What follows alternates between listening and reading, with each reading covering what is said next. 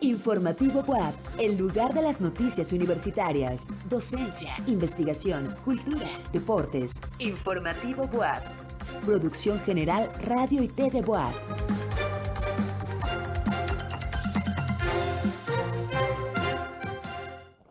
8 de la noche en punto y es tiempo de informativo WAP. Gracias por acompañarnos en esta emisión de martes 7 de febrero, Día Internacional de Internet Seguro. Soy Coco Guerra. Iniciamos. Entrega rectora Lilia Cedillo nuevo equipo de tomografía al Hospital Universitario. Firma BUAP convenio de colaboración con el Tribunal Superior Agrario. Se otorgarán 3.000 becas alimentarias para el periodo primavera-otoño 2023. Representantes de la sociedad civil, cámaras empresariales y universidades lanzan campaña Valor es. ¿Quieres saber más? Sigue con nosotros en Informativo BUAP. Muy buenas noches a todas y todos. Bienvenidos a Informativo BUAP. Gracias por acompañarnos por frecuencia modulada y por el canal 18.1 de televisión abierta y en el 118 de Megacable. Recuerda que también nos puedes ver y escuchar en redes sociales como arroba TV BUAP y desde cualquier lugar del mundo a través de radio o por la app Radio y TV Web. Aprovecho para saludar a quienes nos acompañan en esta transmisión por medio de nuestras estaciones de radio en Tehuacán en el 93.9 de FM, en el 104.3 de Chignahuapan y la ciudad de Puebla en el 96.9 de FM. Y vamos directo a la información. Y le comparto, y hoy en universidades como la UAP, UPAEP, Universidad Madero, UDLAP, cámaras empresariales y organizaciones civiles que integran la Comisión Permanente por Puebla presentaron la campaña Valores, que busca generar conciencia sobre aquellas actitudes que provocan incomodidad o malestar social, esto con el fin de encontrar caminos de paz y armonía. Así lo explicó Emilio José Baños Ardavín, rector de la Universidad Popular Autónoma del Estado de Puebla, al presentar el spot que busca el rescate del respeto. Y pasemos a otro tema. La rectora María Lilia Cedillo Ramírez entregó un nuevo tomógrafo, esto en el Hospital Universitario de Puebla, e inauguró un cubículo de atención emocional y sala de lactancia en la Facultad de Enfermería. La información con Elizabeth Juárez en beneficio de la salud de los derechohabientes, así como reducir costos de estudios de tomografía y subrogarlos a un tercero, la rectora María Lilia Cedillo Ramírez entregó un nuevo tomógrafo al Hospital Universitario de Puebla, un equipo moderno capaz de obtener imágenes de las estructuras internas del cuerpo humano en segundos por medio de rayos X. La tecnología afortunadamente ha avanzado bastante y cada vez es menos invasiva y con ello ofrece grandes ventajas para nuestros pacientes, para nuestros derechohabientes y para la institución como tal. Yo estoy segura que un equipo como este, eh, cuando se le da mantenimiento, cuando está uno vigilando que todo funcione bien, obviamente rinde lo que, lo que nos dicen, ¿no? Y, y que tenga una larga vida y que sea en beneficio de nuestros derechohabientes. Muchísimas gracias a todos y muchas felicidades. Posteriormente, la rectora Lilia Cerillo inauguró un cubículo de atención emocional y sala de lactancia en la Facultad de Enfermería, esta última correspondiente al área de la salud y parte de tres espacios de este tipo denominados lactarios universitarios. Para Informativo WAP, Elizabeth Juárez. La Coordinación General de Becas lanzará en febrero la convocatoria para el programa de becas alimentarias correspondiente al periodo primavera-otoño 2023 con el cual se va a beneficiar a 3.000 alumnos de los niveles medio superior y superior de la UAP, en modalidad escolarizada con un promedio mínimo de 8. Este programa ofrece un alimento al día, ya sea desayuno o comida de lunes a viernes y se suspende en periodo vacacional y en días inhábiles. Para mayor información pueden ingresar a o llamar al teléfono 2222 295500 extensión 3550. Y pasando en más temas, la UAP firmó un convenio de colaboración con el Tribunal Superior Agrario que va a permitir el desarrollo de programas de investigación, formación, capacitación, actualización y armonización de planes de estudio, así como difusión de conocimiento. Daniela Silva nos presenta los detalles. Al suscribir el convenio de colaboración entre la UAP y el Tribunal Superior Agrario, mediante el cual se busca fortalecer la formación profesional de los estudiantes, la rectora María Lilia Cedillo Ramírez reconoció en el sector agrario el más vulnerable del país y origen de grandes movimientos sociales como la Revolución Mexicana. Este convenio es de vital importancia para nuestra institución y precisamente se da en un momento en el que nosotros queremos fortalecer esos lazos de colaboración con los diferentes sectores de nuestra sociedad. Para todos quienes de alguna manera trabajamos en la academia, sabemos la importancia que radica en una buena colaboración y fortalecemos el trabajo de quienes imparten justicia para esos sectores que son los más vulnerables de nuestro país. Precisamente es el sector agrario el que más ha sufrido impartir justicia a aquellos que más lo necesitan. Es una función fundamental de, nuestro Estado de Derecho y también de nosotros como institución. Contribuir a ello es parte de ese compromiso social que debemos tener. Maribel Concepción Méndez de Lara, magistrada presidenta del Tribunal Superior Agrario, reconoció la generación de conocimiento desde la academia, por lo cual indicó que esta singeria ayudará a generar conocimiento, abrir nuevos caminos y proponer la creación de una especialidad en Derecho Agrario. Esta colaboración dará pie al desarrollo de programas de investigación, formación, capacitación, actualización y armonización de planes de estudio, así como difusión de conocimiento en áreas de interés mutuo. Para Informativo WAP, Daniela Silva. Del 8 al 10 de febrero, la UAP prepara una serie de actividades y conferencias para celebrar el Día Internacional de la Mujer y la Niña en la Ciencia. Destacan las presentaciones de la doctora Alejandra Quintos, ingeniera y académica de la Universidad de Wisconsin-Madison, y Marcela Navarro, ingeniera con maestría en logística y cadena de suministro del Instituto Tecnológico de Massachusetts, y Arlette Pamela Silva, ella es ingeniera bioquímica seleccionada en el proyecto del Programa Internacional del Aire y el Espacio de la NASA. Ciencia, tecnología y perseverancia, las bases para soñar en grande. La rectora María Lilia Cedillo Ramírez, doctora en ciencias con especialidad en microbiología, también va a presentar la ponencia ¿Por qué es importante motivar a las niñas hacia la investigación? Para mayor información visita la página cienciamujerninabuap.org. Y el día de San Valentín es un excelente momento para conocer nuevos lugares y actividades. Por eso te compartimos las actividades que tendremos aquí para que vengas y te enamores en el Complejo Cultural Universitario. Vamos a la nota con Daniela Silva. Atrévete a pasar este día de San Valentín de una manera única y sumamente especial y déjate conquistar por el Complejo Cultural Universitario y sus actividades artísticas, recreativas y culturales que tienen preparadas para este 14 de febrero. Ven y conócelas con esa persona especial o junto a las personas que más amas. Es momento de ir armando un día muy especial. Y qué mejor que en el Complejo Cultural Universitario. Comenzaremos a partir de las 12 horas con la exposición Milagritos de Amor en la Galería Flotante y los antojitos y bebidas, los cuales no podían faltar, que estarán hasta las 20 horas. Demuestra tu amor y tus dotes culinarios en los talleres de repostería Decora tu postre, un postre para el corazón en el Andador Cultural.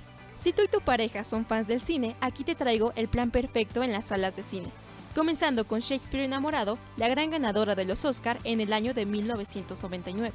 Si vienes con tus amigos, te propongo la producción francesa Amigos, una peculiar amistad entre un millonario que quedó paralítico y un joven de los suburbios. Si te llama la aventura, este musical queer es la función ideal. Se trata de tres artistas de cabaret que son contratadas para actuar en un hotel en medio del desierto. Si son fans de Disney, qué mejor que Wally, el tierno robot que en su soledad se ve interrumpida con la llegada de Eva y la sigue por toda la galaxia. ¿O eres más de clásicos? Cierra con broche de oro con Titanic, una de las películas más taquilleras, galardonadas e impactantes de la historia del cine. Y por si no fuera suficiente, habrá concurso y clases muestra de baile, desde danzón, ritmos latinos y bachata en la zona de la Dula ubicada por el andador cultural. Tendrás también la oportunidad de declarar tu amor a tu persona especial, ya sea propuesta de noviazgo o incluso compromiso. Puede ser en el cine, el andador cultural, el río o la velaria, donde de igual manera se encontrará el esperado registro civil. Sorprende este día de San Valentín y vuélvelo inolvidable. Así que ya sabes, celebra el amor y la amistad en el Complejo Cultural Universitario. Para mayor información, consulta sus redes sociales arroba CCUWAP. Te esperamos. En cámara Humberto Cuenca, para Informativo WAP, Daniela Silva. La conclusión de los estudios profesionales es uno de los momentos más importantes en la vida de los y las jóvenes universitarios, sobre todo después de haber vivido una pandemia. Y la Facultad de la Contaduría Pública celebró a sus nuevos profesionistas. José Tlachi nos da los detalles. En el auditorio del Complejo Cultural Universitario se realizó la ceremonia de graduación de 324 jóvenes de la Facultad de Contaduría Pública. Durante el acto protocolario estuvo presente el maestro Jorge Abelino Solís, coordinador general de atención a los universitarios, en representación de la rectora Lilia Cedillo Ramírez, quien felicitó por su esfuerzo a las y los egresados de las diferentes licenciaturas de esta unidad académica. Este es el gran ejemplo, los graduados, que son el deber de nuestra institución la sangre que corre por nuestras venas. Aquí comienza un nuevo reto. Y ese reto no solamente es el de salir a triunfar, sino también de hacer comunidad. Un bien común para todos. Muchas felicidades. Asimismo, la doctora Monserrat Vera Muñoz, directora de la Facultad de Contaduría Pública, destacó la importancia de que las y los egresados hayan concluido con sus estudios a pesar de las situaciones que tuvieron que atravesar, como la pandemia de COVID-19. Los límites en su futuro como ciudadanos y profesionales no existe. Ustedes mismos se lo pondrán. Cuentan con la preparación y las competencias para enfrentar un aguerrido mercado laboral. Espero que todos tengan el éxito que esperan. Enhorabuena para todos. Siéntanse orgullosos de Contaduría Pública. Contaduría Pública ya está orgullosa de todas y de todos. En la ceremonia también se reconoció a estudiantes que obtuvieron el Premio del Centro Nacional de Evaluación para la Educación Superior, Ceneval, y a docentes que lograron la certificación profesional por la Asociación Nacional de Facultades y Escuelas de Contaduría y Administración, ANFECA. De parte de TV WAP, les deseamos mucho éxito a las y los egresados de esta facultad. Para Informativo WAP, José Tlachi. Conozcamos a través de la siguiente cápsula cómo se genera un terremoto. La actividad sísmica se reparte a lo largo de las fallas, en general cerca de las dorsales, las fronteras entre las placas tectónicas.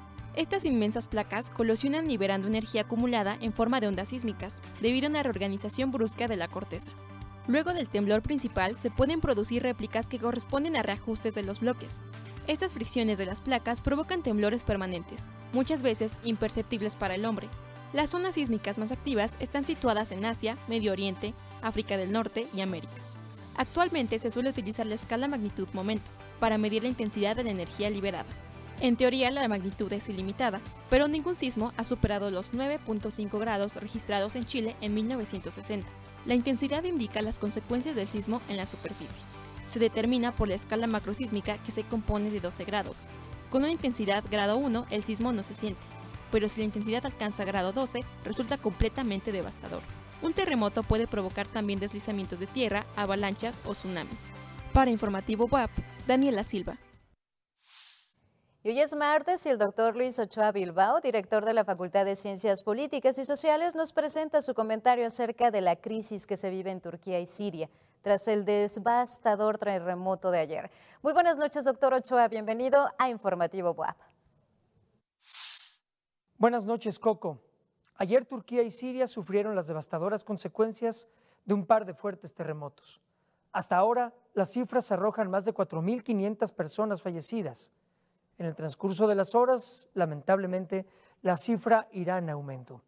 El presidente de Turquía, Recep Tayyip Erdogan, lo ha llamado el peor desastre que ha vivido el país en el último siglo, después del terremoto de 1939 en Erzincan. La prensa internacional destaca que el terremoto ocurrió en horas de la madrugada, cuando la gente estaba bajo techo y durmiendo. Y la prensa internacional compara este caso con lo que ocurre en México, la BBC británica destacó que Turquía carece de un sistema de alerta sísmica al estilo de México, donde unos sensores monitorean permanentemente los movimientos de la Tierra y cuando detectan alguno que pueda convertirse en un sismo de 6 grados en la escala de Richter, emiten inmediatamente una señal de radio. La tragedia está en curso. Lo que sigue ahora será la paulatina llegada de ayuda internacional. El secretario general de la ONU, Antonio Guterres, anunció en un comunicado el compromiso total de apoyar las operaciones de rescate y ayuda, al tiempo que indicó que los equipos de la ONU ya se encuentran sobre el terreno estableciendo las necesidades y proveyendo asistencia a los miles de heridos y damnificados que deja esta ola de terremotos. Estados Unidos anunció el envío a Turquía de dos equipos especializados en búsqueda y rescate urbano, con 79 personas cada uno. El Reino Unido también desplazará un equipo de rescatistas a la región.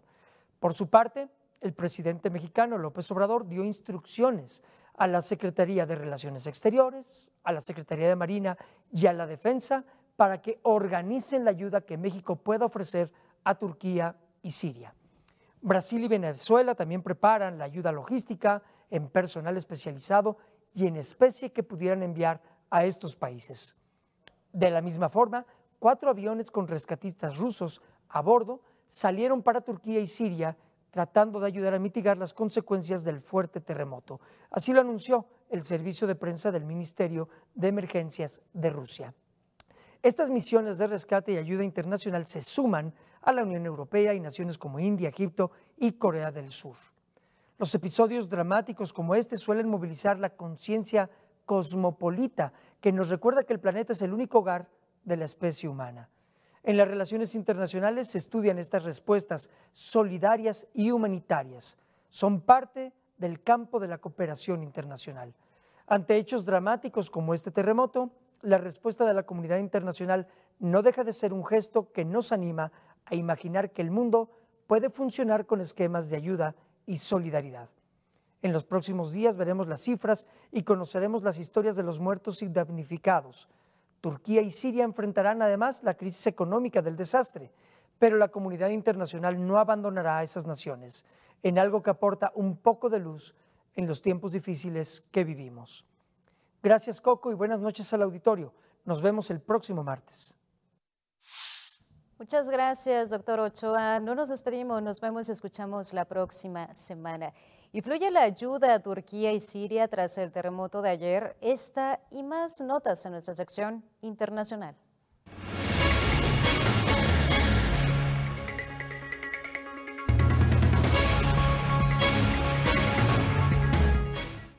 En Siria y Turquía ocurrió un sismo de magnitud 7.8, el cual dejó más de 3.800 muertos en ambos países. Debido a que el terremoto ocurrió en la madrugada, la mayoría de la gente estaba durmiendo. Además, las autoridades dijeron que más de 3.000 edificios se derrumbaron, por lo que se espera que el balance de víctimas siga aumentando, advirtió la OMS. Poco después se registraron 50 réplicas. Por su parte, México envió ayuda en un avión de la Fuerza Aérea Mexicana, con elementos de defensa nacional, de la Marina, la Cruz Roja Mexicana y 16 perros que ayudarán a salvar a las personas afectadas. El secretario general de la ONU, Antonio Guterres, alertó sobre los riesgos globales de una posible escalada de la invasión rusa sobre Ucrania. Además, en materia financiera, exigió al G20 que adopte medidas de apoyo para los países en desarrollo y sus responsabilidades en materia de lucha contra el calentamiento global. También llamó a pensar en las generaciones futuras y actuar sobre una transformación radical del sistema económico y financiero, al que culpó del aumento de la pobreza, el hambre y la desigualdad entre países. En Corea del Norte, el mandatario Kim Jong-un autorizó la intensificación y maniobras de combate del ejército militar del país, preparándolos para la guerra. Por su parte, Pyongyang está enfurecido pues califica a estos ejercicios como ensayos para una invasión y actos que podrían desencadenar una guerra. Además, King pidió el aumento exponencial del arsenal nuclear, así como un aumento masivo de armas nucleares y desarrollo de misiles para contraataques nucleares.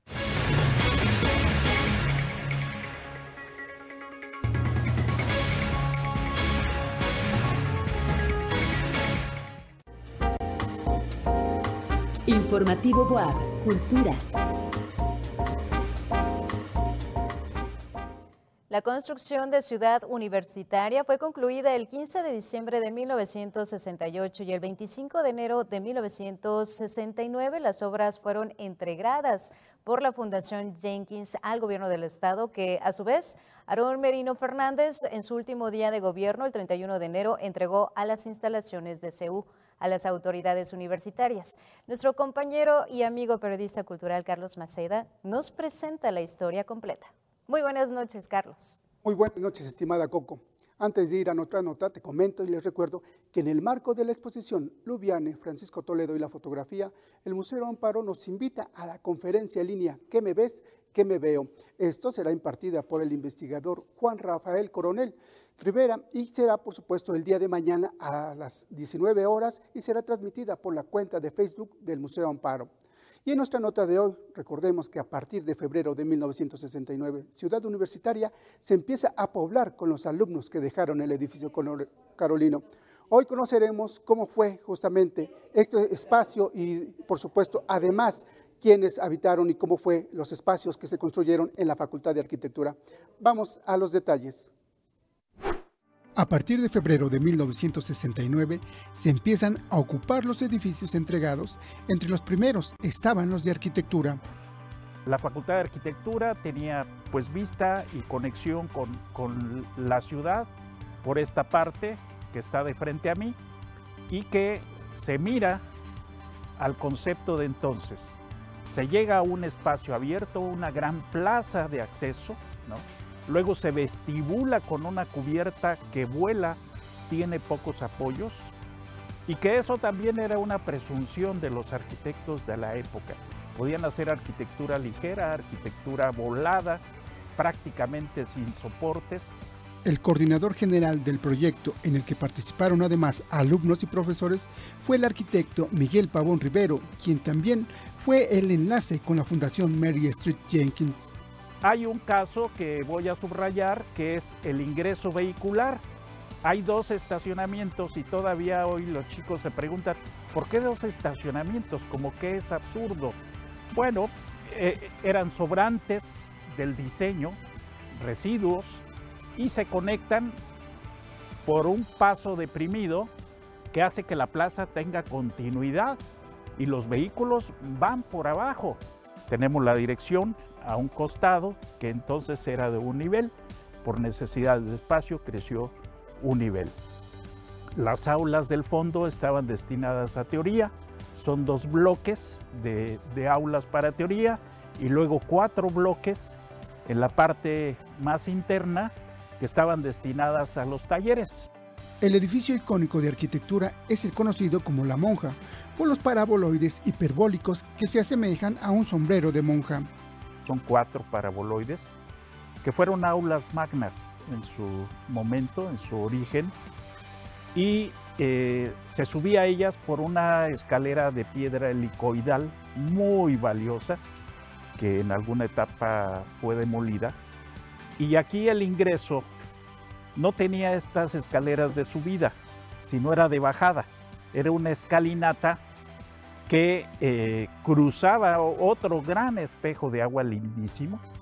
Arquitectónicamente ha sido un referente por el uso de paraboloides hiperbólicos que la ciudad universitaria, sobre todo en este sector de arquitectura e ingeniería civil, dominaban en los corredores.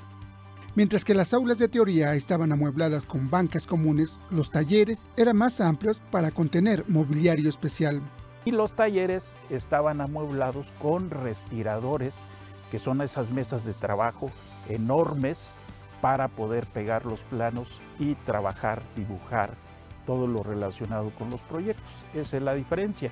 Y entonces en un aula cabían 15, 15 respiradores y por eso requerían de espacios especiales. Estos son algunos datos sobre los primeros edificios de arquitectura estrenados en 1969. Con imágenes de Jonathan Reyes para Informativo WAP, Carlos Maceda. Informativo WAP, Deportes. Y este martes, Diego Escalona nos presenta una nota sobre la sensei María Reina de la Paz Varela, quien es entrenadora de karate do de nuestra universidad y a su vez es jueza mundial del World Karate Federation. Adelante, Diego, con la información. Cayó la noche y llegaron los deportes. Pero antes de la nota, te comento que este fin de semana eh, se llevó a cabo la Liga de Fútbol Nacional Bardas Profesional en la cancha de fútbol rápido del Complejo Deportivo de Ciudad Universitaria. Las selecciones Lobos WAP, femenil y varonil lograron clasificar luego de su participación desde el comienzo de esta liga en noviembre pasado. Las finales se disputaron el sábado, en donde el equipo de fútbol femenil de la Universidad La Salle de Nezahualcóyotl venció con un marcador de 7 goles a 3 a las Diablas de la Universidad Juárez del estado de Durango. Y en la varonil se enfrentaron los equipos Atlético Diamante FC y Diablos Rojos de la Universidad Juárez del estado de Durango, en donde Atlético Diamante ganó con un marcador de 4 goles a 2 para coronarse campeones. Ahora sí, vamos con la nota de, nuestro compañero Rodrigo Sánchez.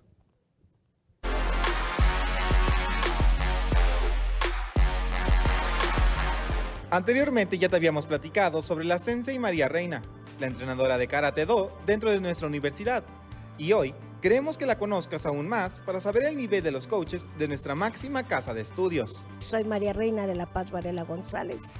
Eh, soy entrenadora aquí de la UAP, ya de tiempo completo desde hace como 30 años. La Sensei no solo ha sido maestra dentro de nuestra facultad, también ha tenido la oportunidad de ser jueza mundial de la World Karate Federation, además de ser referí en diversos eventos. Yo soy juez desde 1998, juez panamericana. Después fui en 2004 a referí panamericana en kata y en combate. Después en 2005 adquirí mi primer grado de juez mundial WKF en kata. En 2012 adquirí el grado de WKF en kumite en 2017 renové las dos licencias de juez mundial de Kata y Kumite y ahora tengo que ir este año al campeonato mundial a renovar nuevamente porque las licencias se van perdiendo si uno deja mucho espacio. La bendita pandemia pues nos cubre un poquito, pero se me venció en el mes de octubre y tengo la vigencia de todo este año de participar en eventos internacionales para poder tener la experiencia y volver a presentar tanto mi evaluación para la, revalidación y probablemente ascender en kata, que es lo que me gusta un poquito más. La Sensei agradece a la rectora por el apoyo y la difusión del deporte de la universidad, ya que eso motiva no solo a los alumnos, sino a los mismos coaches para poder enseñar de una mejor forma. Primero voy a dar un agradecimiento a la rectora porque la doctora Lilia Cedillo se ha preocupado mucho por el deporte y entre eso está la adquisición de este tatami que estamos luciendo estos días. La verdad que fue un gran apoyo. Los atletas compiten sobre este piso. Cuando está nuevo, como ahorita, tienen más dificultad de aprensarse al piso porque se resbala. Entonces es una de las características que necesitan los chicos.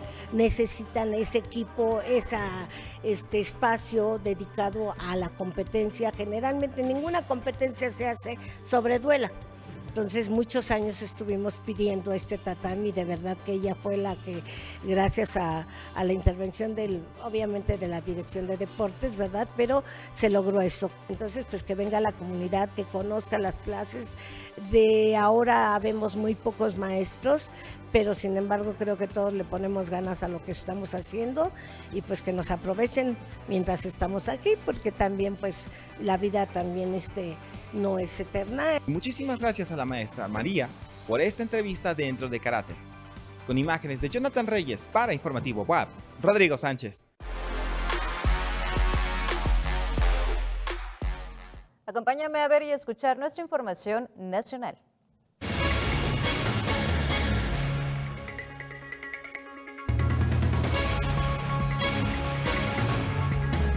En Ciudad de México, la antigua cantina La Vaquita será sede de la primera licenciatura de fotografía. En 1927, Tina Modotti tomó una fotografía de la esquina Mesones e Isabel la Católica, lugar donde se encontraba el expendio de bebidas. Esta imagen fue el motivo por el cual el espacio se convertirá en escuela. Su programa estudiantil es multidisciplinario, enfocándose en un cruce entre tecnologías y soportes. Además, esta licenciatura forma parte de la Escuela Superior de Cine.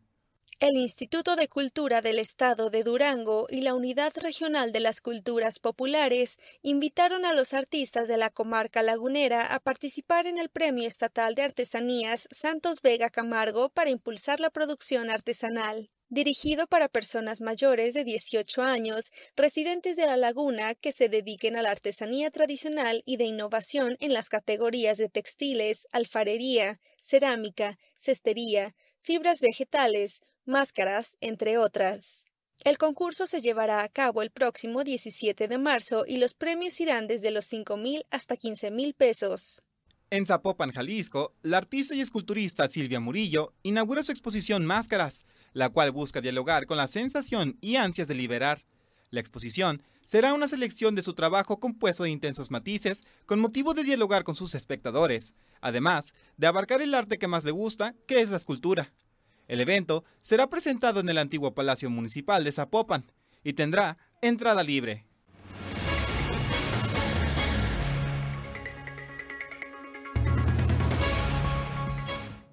Y damos paso a la programación de Radio y TV WAP. Gracias por el favor de tu atención. Gracias a Radio WAP Chignahuapan, Tehuacán y Radio WAP en Puebla, capital, por la emisión de este informativo. Y gracias a los que siguieron la información de nuestra institución en las redes sociales. Me despido con una frase de la escritora Aparo Dávila en Cuentos Reunidos.